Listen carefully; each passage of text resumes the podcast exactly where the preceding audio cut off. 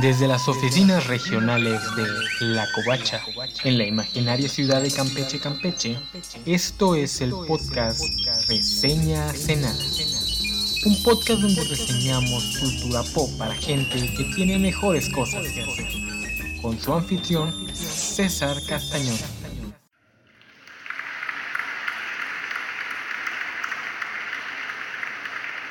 Fuck up miss. Fuck serial killers. Amo el Halloween. Lo amo porque es la época del año en que algunas de mis temáticas favoritas dominan la más media. Monstruos, fantasmas, el mundo de los muertos. Amo cuando las series dedican un capítulo para esta temporada, incluso si solo es acerca de la fiesta de disfraces, pues también la amo, ya que me recuerda cuando de niño en mi colonia alguien organizaba algo similar. Lo único que no amo del Halloween es cuando alguien mete ovnis o asesinos seriales al relajo. Sorry, but not sorry. Fuck them bitches. No es que tenga algo contra de estos fandoms, tengo algunas críticas contra ambos, pero también tengo muchas críticas contra los fandoms a los que pertenezco. Por ejemplo, no odio el fenómeno ovni, y aunque soy muy crítico con sus creyentes, no están ni de cerca en mi top 5 de creencias idiotas. Ese lo reservo para los terraplanistas, los criptobros y los que creen que Felipe Calderón fue un gran presidente. Para mí los fans de Jaime Maussan y los fans de Carlos Trejo están en la misma categoría. Y me da mucha risa que unos y otros creen que su gallo es menos charlatán que el gallo del otro. Aunque debo admitir que es uno de esos temas que me da mucha hueva. Y en el caso de los asesinos seriales, se, podría decir que me gusta la más media sobre serial killers entre comillas, porque soy fan de la novela negra y por lo tanto disfruto mucho de historias sobre gente tratando de detenerlos, o incluso historias donde el asesino serial es el protagonista, como en Dexter por ejemplo. Pero hago la acotación porque me mantengo muy muy alejado de la moda del true crime. Nunca me llamó la atención y ahora que ya se ha destapado lo problemático que el género puede llegar a ser, al punto de incluso arruinar investigaciones reales, y ya no hablemos del clásico acoso a gente en la vida real desde el internet, pues menos me les quiero acercar. Aunque debo decir que las poquísimas veces que un podcaster de True Crime se pasa a temas paranormales, el resultado siempre es de gran calidad, porque poner las ínfimas habilidades detectivescas que aplican para intentar resolver crímenes desde la comodidad de su computadora, igualito a Batman Papao, cuando son aplicadas para los temas paranormales nos dan, o oh ironía, una excelente aproximación escéptica, lo que hace aún más entretenido todo el asunto porque la mayoría de las veces sabes que el podcaster quiere creer en lo paranormal, simplemente desmitifica por pura chiripa. Pero odio cuando los meten en especiales de Halloween, y lo mismo con los extraterrestres. Lo odio con odio jarocho. Para mí no hay nada menos halloweenesco que marcianitos verdes y multihomicidas. Y ustedes dirán, pero enano, ¿por qué no te gustan si son cosas paranormales o de terror? Y de eso trata el Halloween, ¿no? No se equivocan, pero tampoco tienen razón.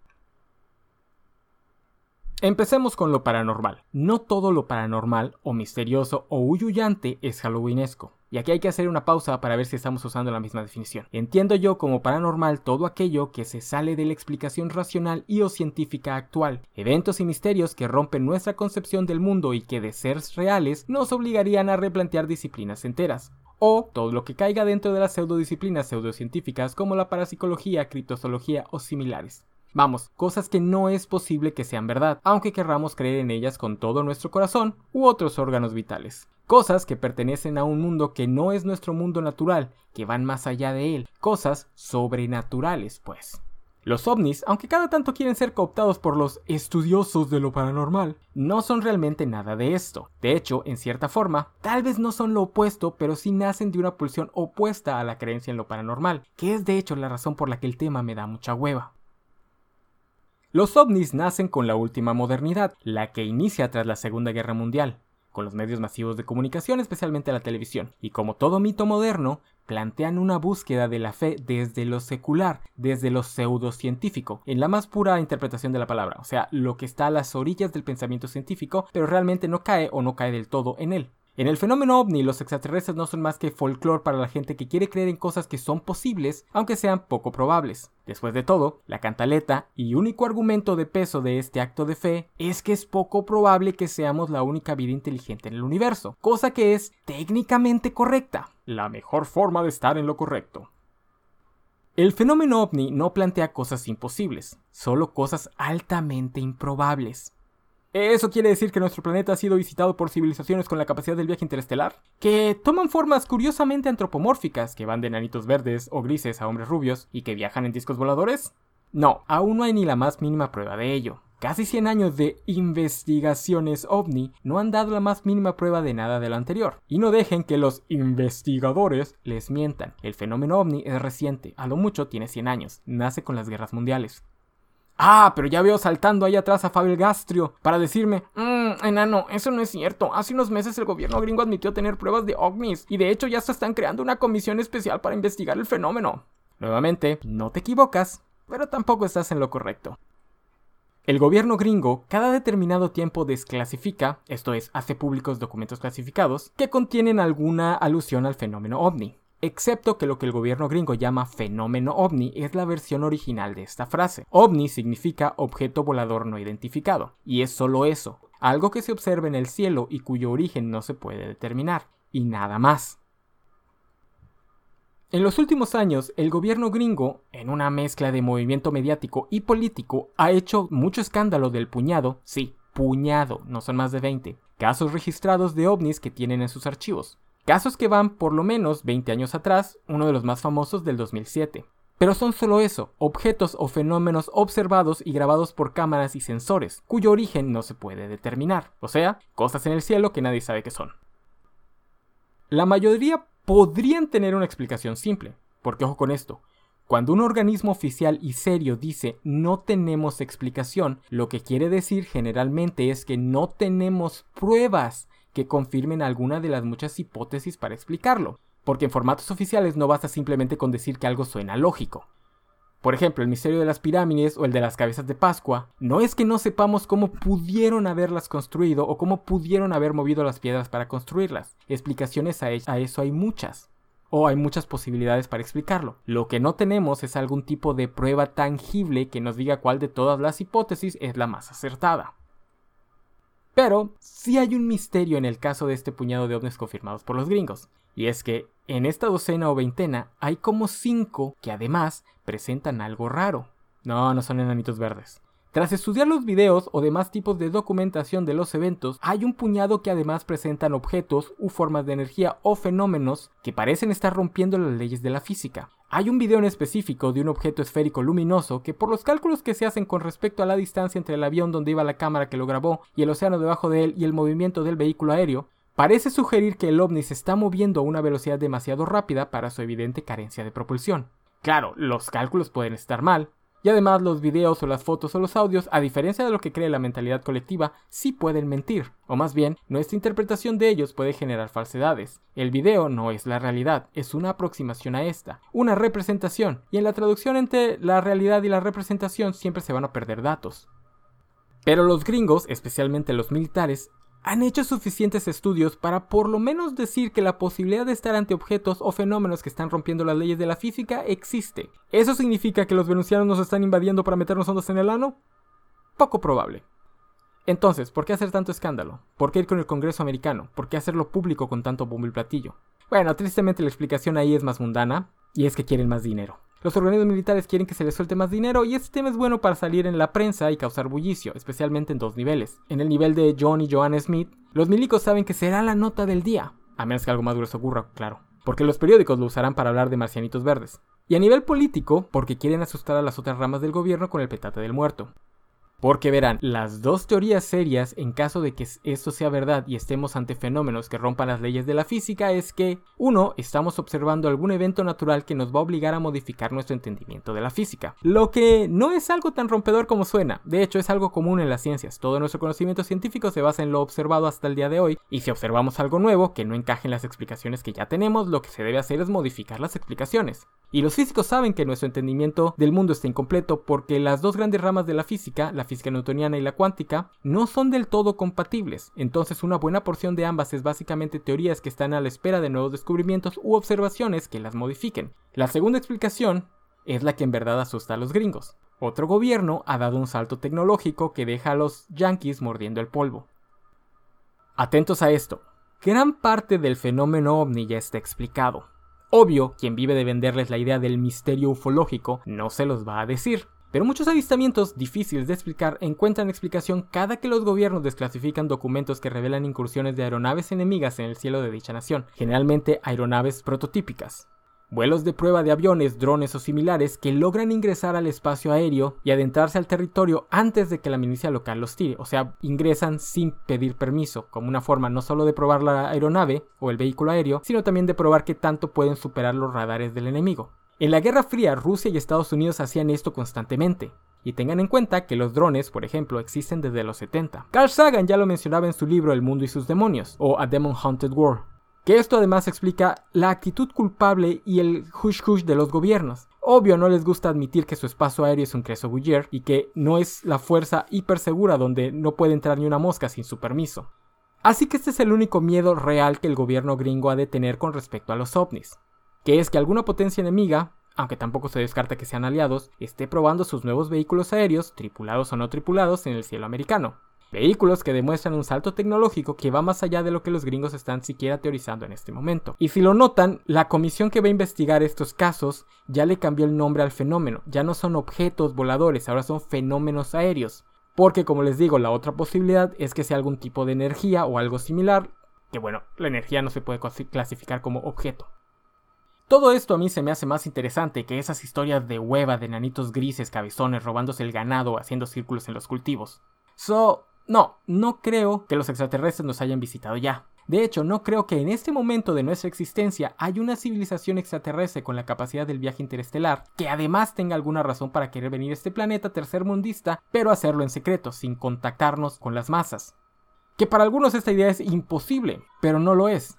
Nada obliga al universo a desarrollar vida sentiente que desarrolla además la capacidad tecnológica del viaje en el espacio, y que esto ocurra al mismo tiempo en varias partes del universo. Incluso si las civilizaciones interestelares son algo común, podrían existir muy espaciadas en el tiempo, sin nunca solaparse una con otra.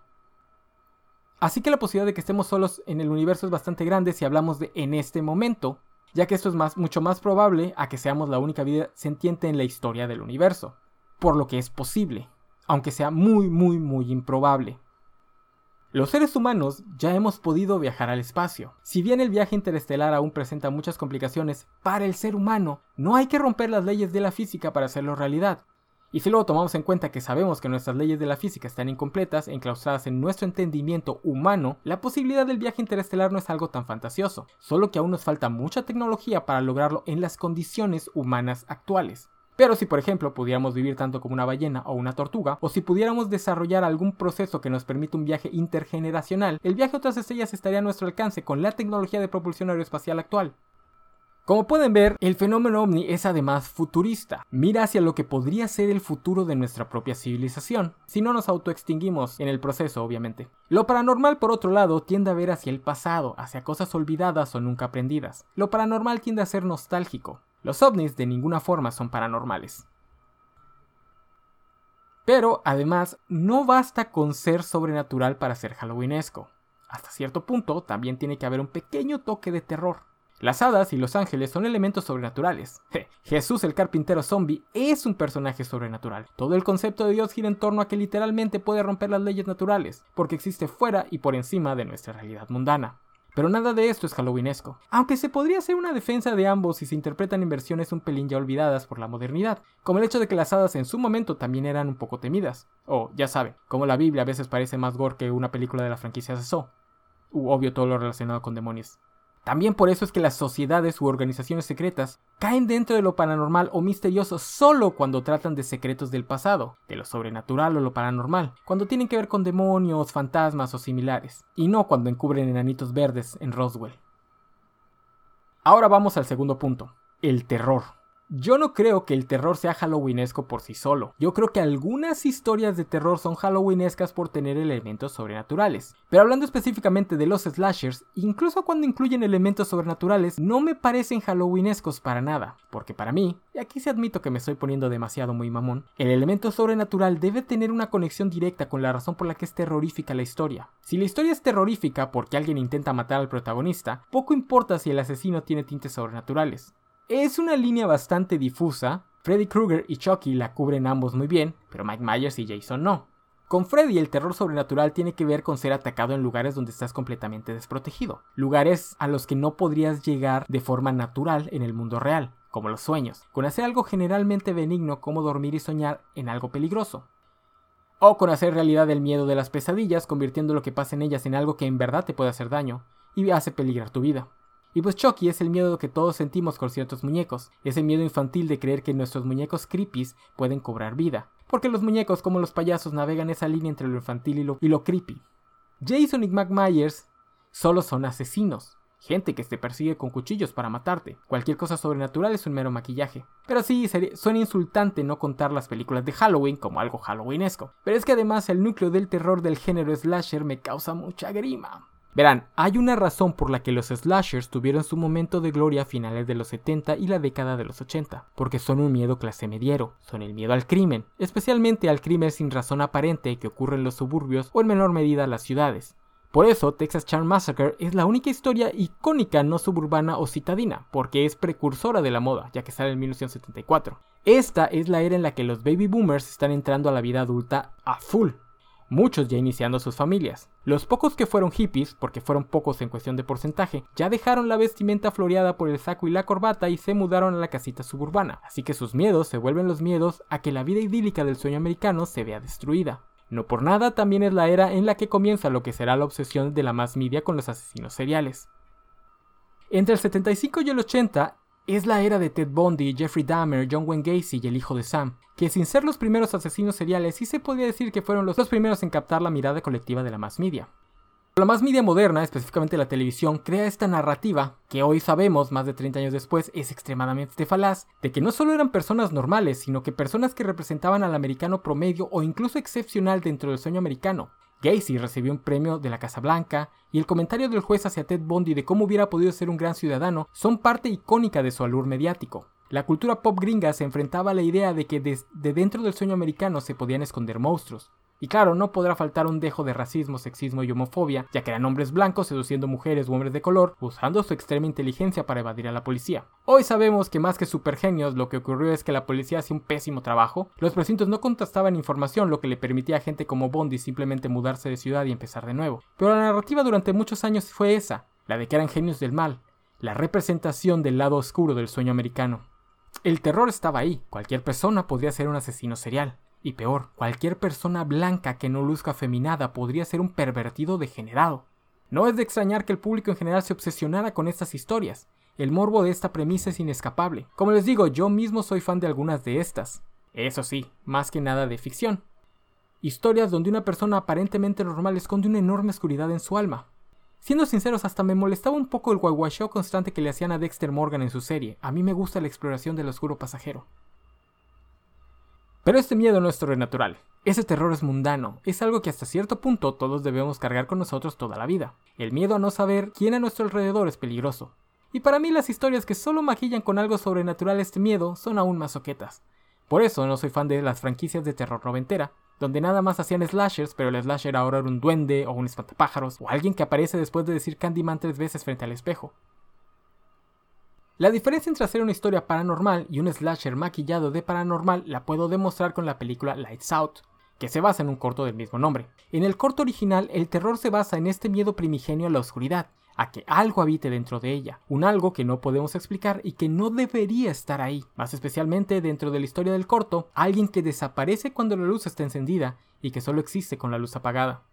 Si bien podemos decir que es el miedo a ser atacados por algo que no podemos ver, un miedo bastante real, y que seguramente existe en nuestro cerebro desde mucho antes de ser Homo sapiens, la narrativa de terror de esta historia es sobrenatural. Es el miedo a una amenaza que no podemos explicar y que existe en el lugar donde somos más vulnerables, la oscuridad. El corto no llega a mostrar siquiera a nuestra protagonista siendo atacada, solo la vemos aterrada, y solo llega a mostrar que ese algo ha llegado hasta su cama y acerca su sobrenatural rostro al rostro humano aterrado.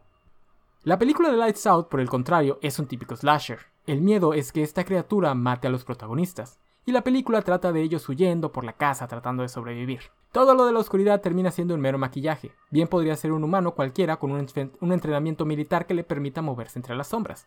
Además, la película, como muchas otras películas de su género, tiene una venita conservadora. Porque como les digo, los slashers nacen de miedos clase medieros, y por lo tanto medio conservadores. De ahí es que, a pesar de que el personaje de Scream se equivoca y Halloween no cumple con la trope de la Final Girl, esta trope existe y es muy común. Y generalmente los únicos que sobreviven a este tipo de historias son los personajes que aprenden que la vida familiar nuclear, monógama, clase mediera y de habitar en suburbios es la vida más segura y más comodorra. La protagonista de Lighthouse literalmente aprende esto al final de la historia. Esto a veces se lleva al extremo, con historias que básicamente son torture porn para castigar víctimas inmorales. La saga de Saw, por ejemplo, es un ejemplo perfecto. Lo que no está mal per se, es una catarsis como cualquier otra. Yo mismo soy fan de algunas películas de esta saga. El problema es que como cualquier fantasía tenemos que estar conscientes de que es justo esto lo que nos llama la atención. Tenemos que admitir que vemos estas películas porque hasta cierto punto encontramos entretenido, catártico o incluso encontramos una experiencia estética en ver gente siendo torturada y asesinada en pantalla. Aunque les voy a admitir que yo siempre tiendo a tener un prejuicio contra los fans de cosas ya más gore que so. Tiendo a verlos como niños fresa que lo más peligroso que han hecho en su vida fue bajarse a comprar en un Oxxo en esa colonia fea de su ciudad. Especialmente veo feo a los fans del Home Invasion. Pero bueno, como les digo, nada de esto es paranormal. Todo esto son miedos reales, de cosas que ocurren en la vida real, violencia y crimen. ¿Y eso qué? ¿Por qué habría de ser halloweenesco todo esto? El SAT también da miedo, pero nadie considera una historia de auditoría algo halloweenesco. Ahora, que si me pusiera aún más mamón, y claro que lo haré, les diría, como hace Jenny Nicholson, la youtuber, que Halloween es más bien una estética, una estética muy específica que gira en torno a lo spooky. El Halloween, como fiesta bien cooptada por el capitalismo, ya fue rebajada a su versión más family friendly. Así que más que de terror sobrenatural, el Halloween es sobre cosas que antaño daban miedo de origen sobrenatural, pero que han sido retrabajadas en el imaginario colectivo para ya no dar miedo o incluso para ser bonitas. Por eso Scooby-Doo es mil veces más halloweenesco que Hellraiser. Spooky es una estética, algo que en teoría es terrorífico, pero que en la práctica ya es hasta cute, como el Monster Mash. Cualquier miembro del Monster Mash siempre será halloweenesco. Vampiros, hombres lobo, Frankenstein, momias, monstruos de la laguna, zombies, brujos y brujas, y un largo etcétera. Y todos ellos, a pesar de lo que digan los fans de terror, hace mucho que dejaron de dar miedo. Es más probable que la gente quiera cochar con ellos antes de tenerles miedo. El Halloween, como cualquier otra estética, tiene hasta su paleta de color. Morados oscuros, verdes ectoplásmicos o cadavéricos, negros y rojos vampíricos, amarillos luna llena, naranja calabaza, etcétera, etcétera. Y claro, los disfraces. Que ahí sí tengo pocas críticas a la temática, salvo cuando son abiertamente insultantes para la gente que asistiera a las fiestas. Y sí, el Halloween tiene como muchas otras festividades un origen en creencias místicas y mágicas, pero al igual que la Navidad, la actual celebración ya es secular. Que, aunque irónicamente, todo esto de cooptar cosas de terror para hacerlas spooky va muy ad hoc a la intención original del All Hallows Eve.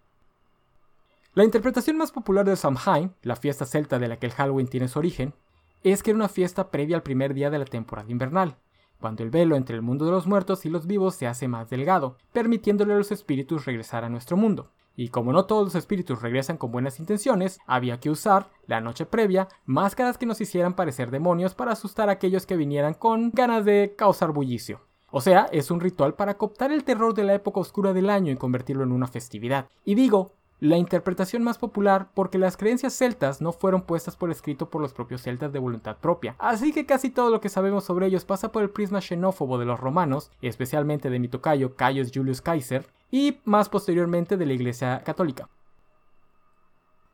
Y pues esas son mis razones para no aceptar ovnis y asesinos seriales en mi Halloween. Aunque bueno, no es como que yo vaya a detener a nadie que quiera festejar Halloween viendo la saga entera de Candyman o disfrazándose de Jaime Maussan. Pero eso sí, sepan que los estoy viendo con desprecio mientras lo hacen. Este fue un podcast realizado para La Covacha, una página dedicada sobre analizar cómics, juegos, libros y cultura pop en general. Pueden encontrar la página en lacovacha.mx. También pueden encontrarnos en Facebook, Twitter, Instagram, Twitch, YouTube y TikTok como La Covacha. A mí pueden encontrarme como arroba opiniones enanas, tanto en Twitter como en Instagram, o en las cuentas covachas de Facebook y TikTok, donde a veces me aparezco para hacer enojar visitas lesbianas.